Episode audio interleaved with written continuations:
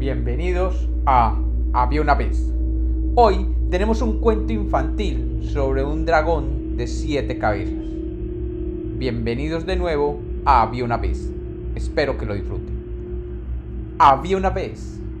Había una vez un pueblo que era dominado por una alta montaña en la cual vivía un dragón de siete cabezas. Este dragón tenía atemorizada la comarca, ya que se devoraba todo cuanto encontraba.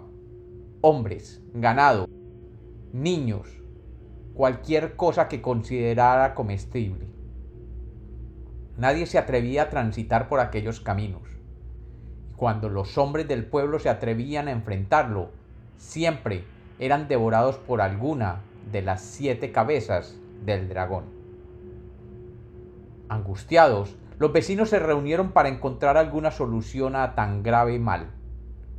Lo mejor hubiera sido matar al dragón, pero ¿quién se atrevería a hacerlo? El que hasta entonces lo había intentado estaba ya bajo tierra. Por fin, decidieron llegar a un arreglo con el dragón, mediante un pacto que consistía en entregarle cada año una doncella del pueblo con la condición de dejar en paz a los demás habitantes. El monstruo aceptó tal convenio. Todos los años echaban a suerte entre los vecinos para saber a qué doncella le correspondía ser entregada al dragón. La doncella era llevada cerca de la cima de la montaña donde el dragón la devoraba.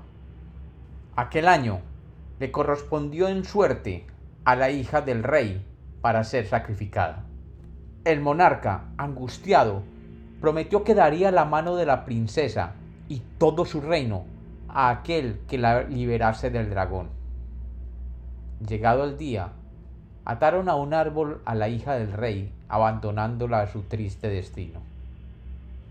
El padre estaba desesperado. Ningún voluntario se había presentado para matar al dragón. La muchacha lloraba aterrorizada. Poco faltaba para que el monstruo devorase a la princesa. Y ella simplemente se desmayó. De pronto, de la nada, apareció un viajero con un perro, y al ver a la joven atada a un árbol se acercó y la encontró allí desmayada.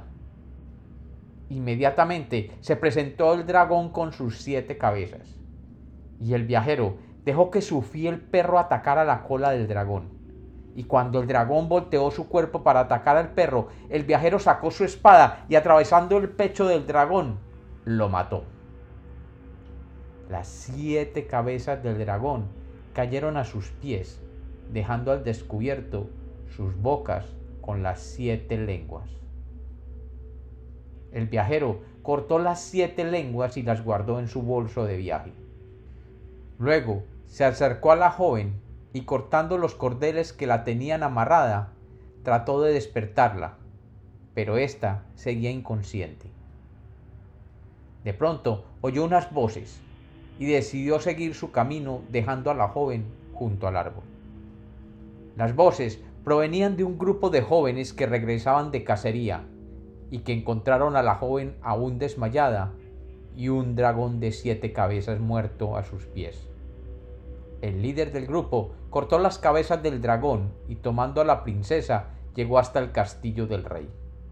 El rey, cuando vio a la princesa a salvo, se llenó de felicidad y decidió hacer una fiesta para celebrar la salvación de la princesa. Y declaró que cumpliendo su promesa, casaría a quien mató al dragón con su hija y le daría su trono inmediatamente. La fiesta comenzó al día siguiente y todo el pueblo fue invitado. Y allí, en el salón principal, se encontraba el rey, su hija y el prometido de ésta, el joven que había cortado las siete cabezas del dragón. De repente entró al salón un caminante con un perro, y parándose frente al rey, su hija y el prometido, pidió que fuera él el que recibiera la mano de la princesa. El joven prometido, el joven cazador, se levantó con la espada en la mano y acercándose al joven caminante lo amenazó de que si no se retiraba, lo mataría ahí mismo. El caminante le dijo, ¿quién eres tú para reclamar la mano de la princesa? Y el joven cazador dijo, soy el que mató al dragón y aquí están las siete cabezas que atestiguan mi proeza. El caminante sonrió y con voz profunda dijo, que sea entonces el dragón el que diga quién lo mató. Insensato, dijo el cazador, ¿no ves que el dragón está muerto y no puede hablar? Mmm, dijo el muchacho, tienes razón.